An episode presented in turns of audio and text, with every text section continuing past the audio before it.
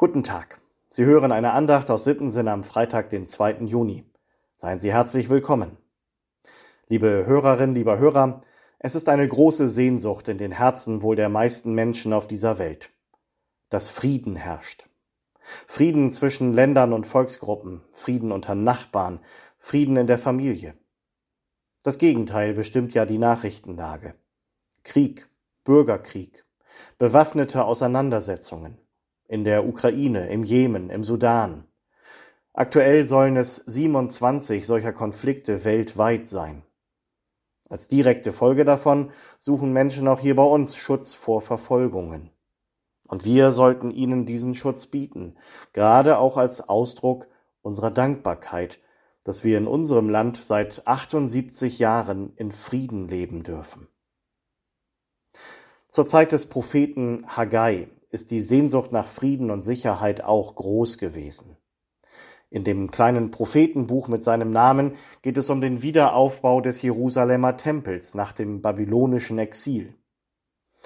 Dieses Projekt fällt in eine wirtschaftlich und gesellschaftlich schwierige Zeit.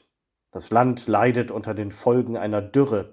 Es gibt Spannungen zwischen den Rückkehrern aus dem Exil und denen, die im Land geblieben sind. Und es gibt Menschen, die das Projekt Wiederaufbau in Frage stellen. Brauchen wir das jetzt wirklich, einen neuen, prächtigen Tempel? Gott selber gibt schließlich seinen Segen zu diesem Wiederaufbauprojekt. Er sorgt für die beste Motivation, die es für einen solchen ehrgeizigen Plan braucht. Er sendet seinen Geist. Der soll bewirken, dass die Menschen sich an die Arbeit machen, ohne Angst vorm Scheitern dass sie nicht auf die Hindernisse schauen, sondern auf das große Ziel. Dieses Ziel lautet, Gott selber soll durch den Tempel verherrlicht werden. Ein besonderer Ort soll das sein, ein Ort des Friedens. Das verspricht Gott durch seinen Propheten in den Worten der Tageslosung für heute. Ich will Frieden geben an dieser Stätte, spricht der Herr Zebaoth. Nun wäre es ja ziemlich dürftig, wenn das tatsächlich nur an diesem einen Ort gelten würde, nur im Tempel von Jerusalem. Natürlich soll dieser Geist des Friedens von diesem Ort ausstrahlen. Die, die dort Gott anbeten, die sollen den Frieden auch in ihrem Alltag weitertragen. Das galt für den Tempel und das gilt bis heute für jede Gemeinde. Das kommt auch zum Ausdruck im Lehrtext für heute, ein Friedenswunsch im Brief an die Kolosser.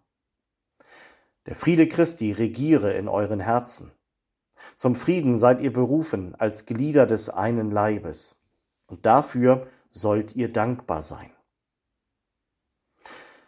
Nun ist das alles vor allem eins.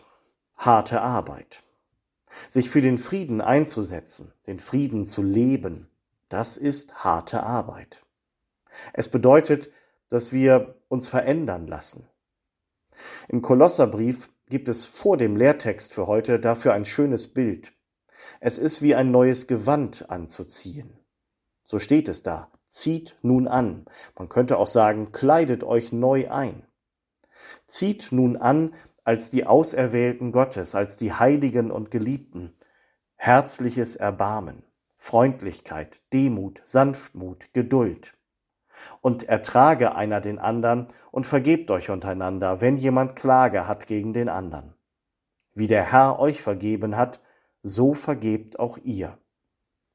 Über alles aber zieht an die Liebe, die da ist das Band der Vollkommenheit. Und dann, dann soll Friede herrschen. In unseren Herzen, in unseren Häusern, in unserer Nachbarschaft. Ich löse die großen Probleme und Krisen in dieser Welt nicht. Sie sind und bleiben ein einziges großes Gebetsanliegen. Und trotzdem beginnt der Friede immer bei mir. Und auch er beginnt mit einem Gebet. Herr, lass Frieden überall auf Erden kommen und fange bei mir an. Amen. Kommen Sie gut durch diesen Tag im Vertrauen auf Gott und unter seinem Segen. Ihr Pastor Sven Kaas.